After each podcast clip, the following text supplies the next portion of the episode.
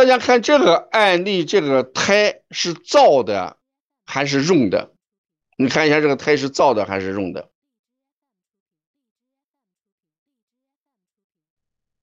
它是燥的，对吧？大家一看这是燥的，是干燥的。那大家看一下这个孩子为什么大便还是稀便？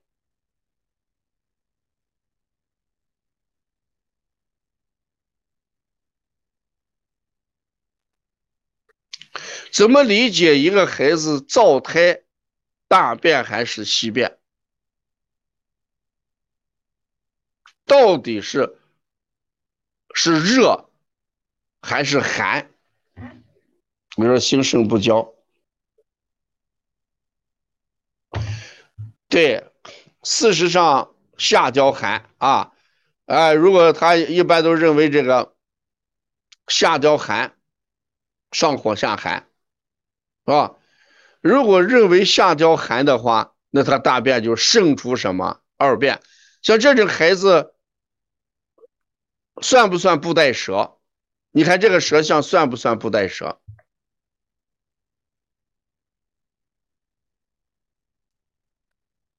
前面讲过方形的布袋蛇嘛，是不是？方形的布袋蛇，方形的布袋蛇，所以孩子。伤风感冒了五天，那五天之后，大家说，孩子五天之后就变成风热还是风寒了？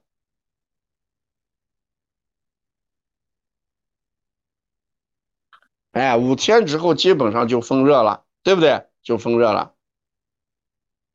那要辛凉解表，还要辛温解表呀？那像这种孩子，如果是感冒流鼻涕，要辛凉解表还是辛温解表啊？啊，那就按辛凉解表，是吧？这就清肺平肝啊，丰富阴阳，是不？风推膻中啊，就就按这个辛凉解表，同时还要温补肾阳，同时还要温补肾阳。嗯，这个宝儿推拿说。燥胎的时候与风有关，这说到点子上了啊，所以大家记一下，孩子感冒之后，这个润胎一般是寒大于风，燥胎的话是风大于寒，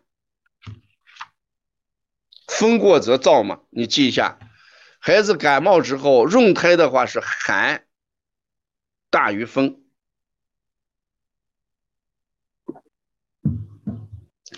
润胎是寒大于风，燥胎的话是风大于寒。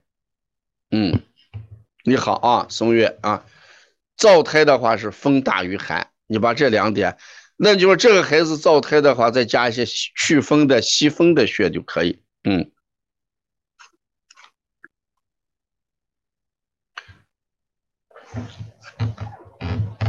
对，再考虑一下。风寒的孩子有汗还是无汗？风寒的孩子是有汗还是无汗？对，风寒的孩子是无汗。那这个孩子已经是风热了，怎么还不出汗呢？那可见孩子一定是怎么样？真寒什么加热？真寒加热，所以在这里边，真寒、真寒加热的两个特征，你记一下，一个是无汗，另外是便便稀。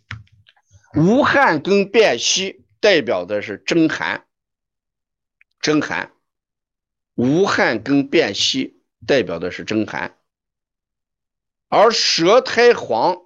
黄鼻涕代表的是假热，假热，所以这个治疗原则是，除了用这个辛凉解表以外，辛凉解表以外，还得要温补肾阳，嗯，还要温补肾阳。啊，这就是一个典型的感冒的一个阶段，这是风寒转为风热，风寒转为风热了。